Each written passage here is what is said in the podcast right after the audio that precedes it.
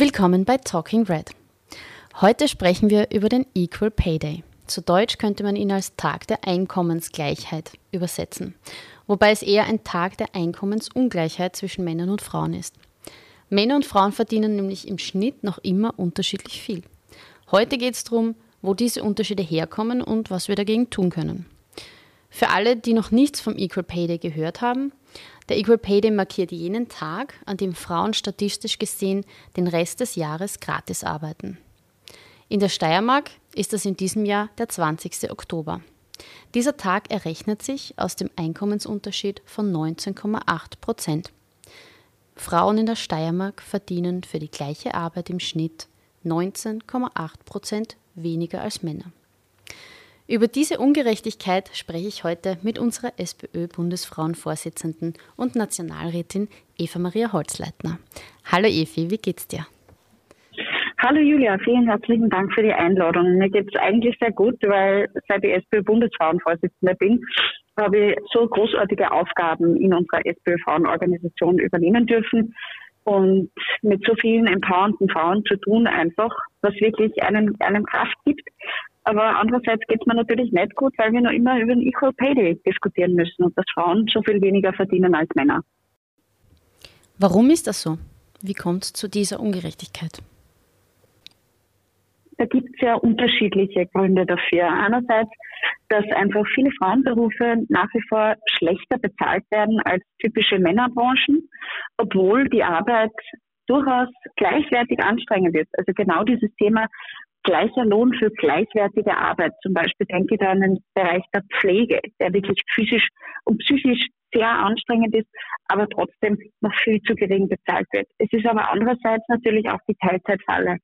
Viele Frauen ähm, stecken in Teilzeit oder generell prekären Beschäftigungsverhältnissen fest, gerade auch ähm, nachdem Kinder geboren worden sind etc. Also auch das ist ein großes Thema. Und ähm, gerade eben wie gesagt, diese Stereotype der branchenspezifischen Bezahlung ist einfach ein ganz ein großes Thema. Und du siehst, es gibt viele unterschiedliche äh, Gründe, warum es den Equal Pay Day leider noch immer gibt, auch in der bezahlten und unbezahlten Arbeit. Wer verrichtet welche Dinge zu Hause im Haushalt, aber im Erwerbsleben, das sind einfach alles Faktoren, die da noch hineinspielen. Gibt es Unterschiede in Branchen und Berufsgruppen? Also geht es irgendwo halbwegs gerecht zu? Es gibt nur immens große Unterschiede in den Branchen. Also klassische Frauenberufe sind schlechter bezahlt. Das kann man ganz klar so sagen. Äh, wenn ich zum Beispiel auch an die Elementarpädagogik denke oder auch Dienstleistungssektor, Friseurinnen, Kosmetikerinnen etc. Ähm, all das sind Branchen, die tendenziell oder einfach nicht nur tendenziell, sondern wirklich auch faktisch schlechter bezahlt sind als klassische Männerberufe. Ähm, zum Beispiel, wenn ich jetzt an Produktionsgewerbe denke, das besser bezahlt ist oder IT-Branchen und so weiter. Oder natürlich dann auch, wenn es um Management-Ebenen geht, Vorstandsebenen, wo wir vorwiegend noch Männer finden, die sind natürlich auch oft besser entlohnt ähm, als quasi Hausnummer die Sekretärin im Vorzimmer, dann, um da einen ganz klassischen Stereotyp auch zu verwenden. Die branchenspezifischen Unterschiede sind eben massiv. Und wie gesagt, gerade in der Pflege finde ich, ist das einfach so ein wirklich sehr deutliches Beispiel, weil wenn ich an die Pflege denke, dann ist das, wie gesagt, körperlich sehr anstrengend. Einfach auch, wenn man da wirklich Menschen wäscht, pflegt, alles macht und auch psychisch natürlich. Jeder Job, der direkt einfach menschelt, wie man so schön sagt, bringt natürlich auch eine gewisse psychische Belastung mit.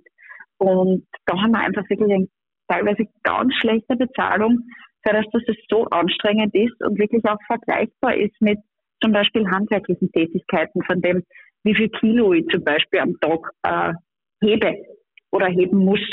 Also wie gesagt, da gibt es einfach nur sehr, sehr große Unterschiede. Und wir haben auch gesehen, dass in Branchen, wo vorwiegend Frauen arbeiten, mehr Männer hinzukommen, dass die Lohnniveaus steigen. Und das finde ich zum Beispiel auch was, was mich ziemlich aufregt, weil warum braucht man erst die Männer in einer Branche, damit die Löhne steigen? Frauen sind tendenziell mittlerweile besser qualifiziert. Also viel mehr Frauen zum Beispiel sind auf den Hochschulen studieren und so weiter und qualifizieren sie wirklich immens. und trotzdem haben wir noch immer so eine große ungleiche Bezahlung. Und ähm, es gibt Bereiche, wo es halbwegs fair zugeht. Ich denke zum Beispiel an den Vergleich Ärztinnen und Ärzte, das ist halbwegs gerecht, aber mir ist keine Branche bekannt, wo es tatsächlich keinen äh, Pay Gap gibt. Also in jeder Branche ist zumindest ein minimaler Pay Gap vorhanden. In manchen ist er größer, in manchen ist er kleiner. Aber es gibt de facto überall Unterschiede zwischen, in der Bezahlung zwischen Männern und Frauen. Lass uns über die Lösungen sprechen. Was können wir gegen, diese Ungerechtigkeit tun und vor allem, was sollten diejenigen an den Hebeln der Macht tun? Und tun sie das? Also ich glaube, ein ganz wichtiger Punkt, und den kann ich ja gleich mit einer gewissen Kritik, mit einer aktuellen vereinbaren. Ein extremer zentraler Punkt ist natürlich raus aus der Teilzeitfalle. Mehr Frauen in Vollzeitarbeitsplätze bringen, ähm, ist wohl einer der wesentlichsten Punkte, weil eine Vollzeitbeschäftigung heißt auch, dass ich natürlich in mein Pensionskonto mehr einzahle, als wenn ich Teilzeit oder geringfügig arbeite. Und das ist ein wesentlicher Faktor. Und da braucht es rundherum die Infrastruktur, die mir das ermöglicht. Gerade wenn ich zum Beispiel schon äh, eine Familie habe. Stichwort Kinderbetreuung. Und gerade diese Kinderbetreuung in der Steiermark ist es ähnlich zum Beispiel wie auch in meinem Heimatbundesland Oberösterreich. Die flächendeckende Kinderbetreuung oder wie eigentlich lieber sagt Kinderbildung, weil es ist ab der Krabbelstube, ab dem Kindergarten eigentlich von Kinderbildung zu sprechen und nicht nur von Betreuung, äh, weil da passiert ja wirklich Förderung, ähm, Sprachförderung zum Beispiel auch. Diese Kinderbildung gerade zum Beispiel auch für unter Dreijährige ist nicht flächendeckend vorhanden. Und auch beim Kindergarten gibt es noch massive Schließzeiten. Es gibt ähm, kostenpflichtige Nachmittagsbetreuungsgebühren in einigen Bundesländern etc. Also die, die, Kinderbetreuung, die Kinderbildung, da sind wir einfach weit noch nicht dort, wo wir sein sollten, wenn es um die Vereinbarkeit von Familie und Beruf geht. Und die Dramatik dabei ist, dass wir das eigentlich, und das bringt mich zu einem ganz aktuellen Fall, schon seit 2017 haben, hätte, haben hätten können. Äh, nämlich ganz essentiell den Rechtsanspruch auf einen Kinderbildungsplatz. Den haben damals Christian Kern als Bundeskanzler und Reinhold Mitterlehner damals als Vizekanzler ausverhandelt und zusätzlich auch 1,2 Milliarden Euro für eben gerade Nachmittagsbetreuungsangebote, äh, auch wenn es zum Beispiel um den Bereich der Ganztagesschulen geht. Und diese 1,2 Milliarden und vor allem der Rechtsanspruch sind damals gekippt worden von Sebastian Kurz. Das haben wir jetzt in diversen Chatnachrichten auch gesehen, die veröffentlicht worden sind. Und das ist wirklich eine immense Sauerei, weil wenn du denkst, wir hätten seit 2017 diesen Rechtsanspruch auf Kinderbildung haben können, das hat vielen, vielen Frauen, gerade in den Regionen, massiv geholfen, damit sie eben in eine Vollzeitbeschäftigung gehen können. Ähm, und das ist ihnen einfach verwehrt worden, das ist ihnen gestohlen worden. Und wie gesagt, ich finde, das ist ein, eine massive Sauerei. Äh, aber wie gesagt, eben diese Vollzeitbeschäftigung ist natürlich extrem wesentlich, wenn ich aufs eigene Pensionskonto denke, wenn ich einfach um die, äh, an die Selbstständigkeit von Frauen äh, denke und einfach die Möglichkeit, dass ich mich zu jedem Zeitpunkt meines Lebens von einem eventuell toxischen Partner trennen kann. Das ist so, so wichtig. Ähm, gibt aber natürlich auch noch andere Dinge. Eben höhere Löhne in Frauenbranchen wäre auch ein sehr zentrales Thema, weil wenn ich Vollzeit arbeite, dann soll ich auch wirklich ohne Probleme von meiner Arbeit auch leben können. Das haben wir noch immer nicht in vielen Bereichen. Denke ich zum Beispiel an den Bereich der Elementarpädagogik, wo viele Assistentinnen zum Beispiel einfach noch sehr schlecht bezahlt werden. Ich glaube, es ist aber auch wichtig, dass wir insgesamt darüber reden, was für uns Vollzeit ist. Und eine kürzere Vollzeit, so weg von 40 Stunden oder wie ja auch unter Türkisblau eingeführt worden ist, 12 Stunden Tag, 60 Stunden Woche. Ich glaube, da müssen wir uns ein Stück weit davon entfernen. Und es ist auf jeden Fall Zeit für die nächste Arbeitszeitverkürzung, ähm, dass wir da einfach wirklich mit der Wochenarbeitszeit runterkommen.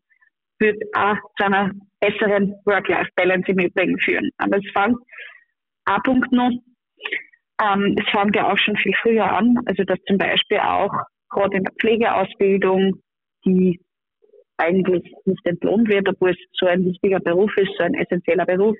Da fordern wir auch ein Gehalt von 1700 Euro zum Beispiel schon während der Pflegeausbildung und dass grundsätzlich auch ab dem ersten Lehrjahr die Lehrlingsentschädigung einfach ein bisschen angehoben wird. Also das sind zum Beispiel Punkte, wo wir sagen, es würde den Equal Pay Day ähm, hoffentlich weiter ans Jahresende und irgendwann dann einmal komplett ähm, vernichten oder wegschieben. Das wären so ein paar Punkte. Aber ich glaube, wir müssen natürlich auch noch drüber reden. Das ist noch ein wichtiger Punkt. Ähm, die Zeitverwendung. Also wir müssen uns sicherlich auch anschauen, wer im Haushalt was macht. Es ist noch immer so, dass Frauen vorwiegend unbezahlte Arbeit zu Hause machen. Das hat uns gerade auch die Corona-Krise gezeigt.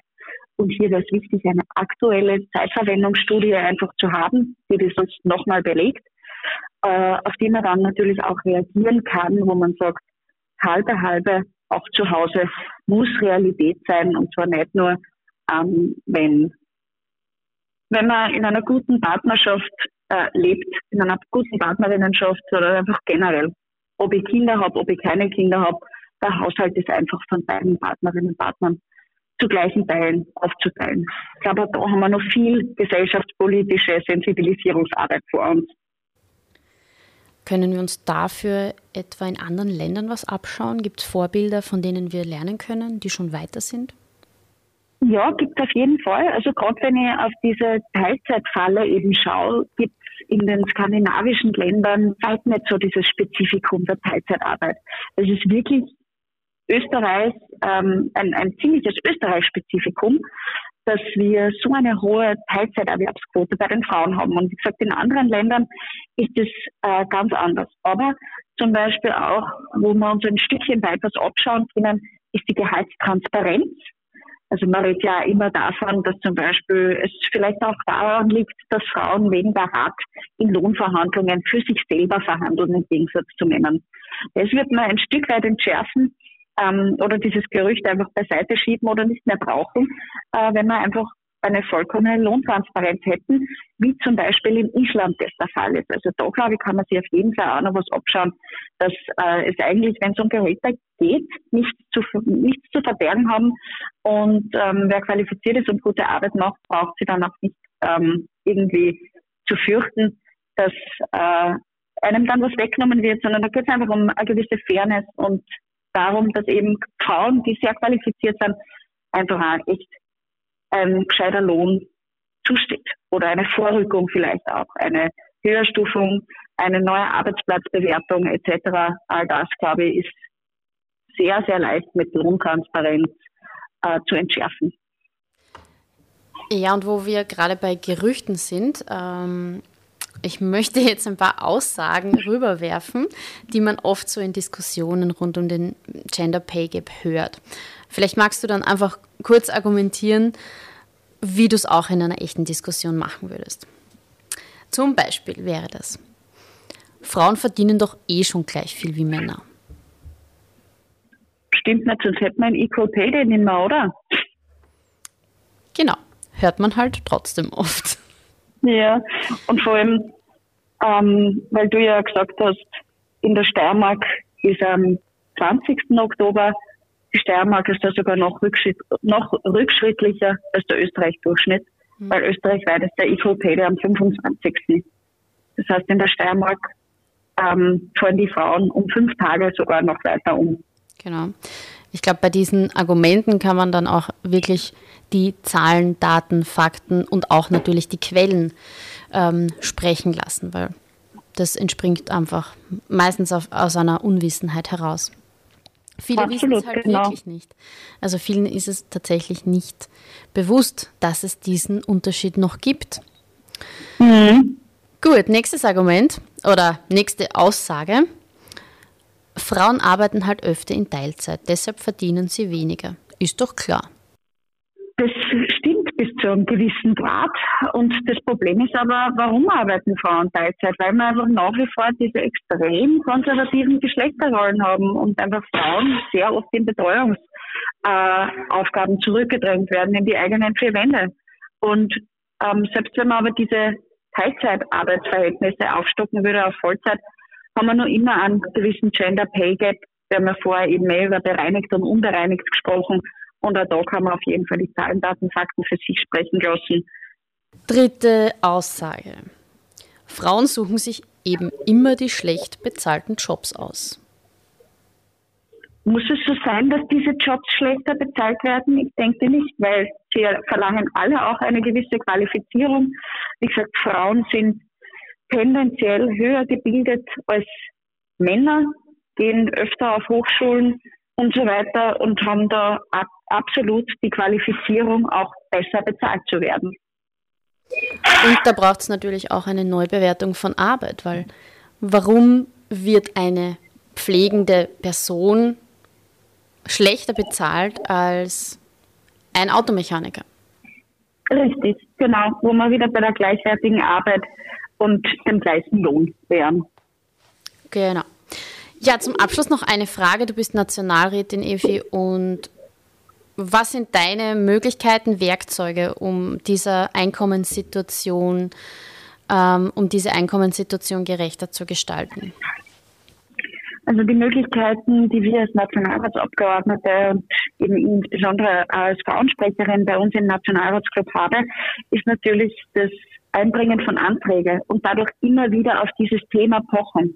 Wenn es zum Beispiel um den Rechtsanspruch auf die Kinderbildung geht, wie wir vorgesprochen haben, wenn es um das Thema Gehaltstransparenz geht, wenn es um das Thema Zeitverwendungsstudie geht, all das kann man als Nationalrat, als Parlamentarierin oder als Parlamentarier als Antrag einbringen und somit in dem entsprechenden Ausschuss auch die Ministerin auffordern, in diesem Bereich etwas zu tun. Weil das sehen wir halt momentan eher nicht. Also da ist die Frauenministerin ja eher still, bezeichnet sie auch nicht als Feministin. Und mir hat eins sehr gut gefallen, was ich auch die Woche in der Zeitung gelesen habe im Standard, gerade wenn es auch um das Thema Budget geht, wo wir auch eigentlich ein Gender Budgeting festgeschrieben haben, also das alles auch auf ähm, die Gleichstellung der Geschlechter abzuzielen hat, wo im Standard gestanden ist, dass äh, man sich nicht wundern braucht, dass das Thema Geschlechtergerechtigkeit so weit in den Hintergrund rückt, weil die Frauenministerin keine ist, die dafür kämpft, ähm, sondern eher toxische Männlichkeit auch noch verteidigt, eben wenn es zum Beispiel um Sebastian Kurz geht und den Rechtsanspruch auf Kinderbetreuung. Und wie gesagt, ich glaube, gerade wenn man mit so einer Situation auf Regierungsebene konfrontiert ist, muss man umso lauter sein, muss man die Themen immer wieder aufs Tableau bringen und einfach gebetsmühlenartig wiederholen, die Anträge, die vertagt werden, das heißt bei uns parlamentarisch, dass sie auf die lange Bank geschoben werden, dass man sie nicht festlegen will, ob man dafür oder dagegen ist, die einfach immer wieder auf die Tagesordnung setzen und somit einfach keine Ruhe geben, bis das Thema dann tatsächlich umgesetzt ist. Oder sie auch definitiv dazu sagen, na, das wollen wir nicht, weil dann haben wir es schwarz auf weiß, dass sie nicht für ähm, die Gleichstellung der Geschlechter bereit sind und einfach keine Schritte machen wollen das ist auf jeden Fall unsere Aufgabe im Nationalrat. Mhm. Ja, wenn wir bei der Bundesregierung sind, dann sollten wir noch ganz kurz die ökosoziale Steuerreform vielleicht ansprechen, die jetzt auch nicht gerade dazu führt, dass wir diese Einkommensunterschiede oder Geschlechterungerechtigkeiten ausgleichen, oder? Da hast du vollkommen recht. Also gerade die ökosoziale Steuerreform, da nehme ich nur ein Beispiel heraus, ist wirklich keine, die ähm, extrem Frauen fördert. Beispiel Familienbonus. Ähm, der Familienbonus ist vorwiegend etwas, was die Männer in voller Höhe abschöpfen können. Also du kriegst ja quasi was Retour, wenn du eine gewisse Steuerkategorie, eine gewisse Steuerhöhe erreichst. Und da ist festgestellt worden, dass dann eben vorwiegend Männer abschöpfen und dann selten Frauen. Und wenn ich den Steuerbonus quasi, diesen Familienbonus noch anhebe, so wie es jetzt passiert, 2000 Euro im Jahr, dann kann ich auch davon ausgehen, dass wenn Männer mehr verdienen, Männer den mehr ausschöpfen werden. Und wie gesagt, das ist eigentlich eine ziemliche Geschlechterungerechtigkeit.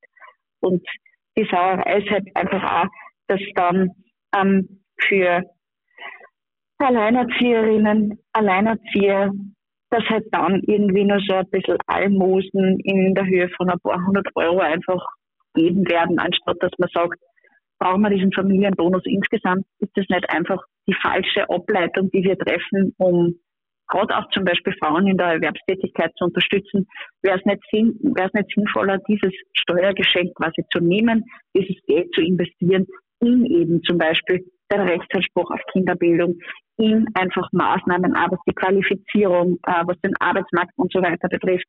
Und das ist, wenn wir über das Budget 2022 reden, im Übrigen auch totale Sauerei. Die Budget, das Budget, was arbeitsmarktspezifische Maßnahmen betrifft, wird einfach gekürzt im Gegensatz zum Vorjahr. Und äh, gerade wenn ich daran denke, dass die Langzeitarbeitslosigkeit steigt und gerade bei Frauen auch ein Thema ist, dann denke ich eigentlich, dass man da ganz spezifisch darauf hinschauen sollte und die Frauen einfach da unterstützen muss, dass sie aus dieser Langzeitarbeitslosigkeitsspirale rauskommen.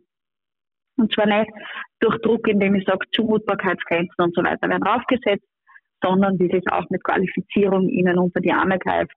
Ähm, und da einfach auch regional, wie es zum Beispiel bei euch in der Steiermark mit FAM ja recht gut passiert, dass ich einfach schaue, dass ich solche regionalen Initiativen stütze, wo es es schon gibt und wo es es nicht gibt, solche auch implementiere und einfach fördere und schaue, dass sowas einfach gestaltet und geschaffen wird. Ja, vielen Dank, liebe Evi. Wir wären dann eh schon am Ende angelangt. Ähm, hast du noch eine abschließende Botschaft für uns?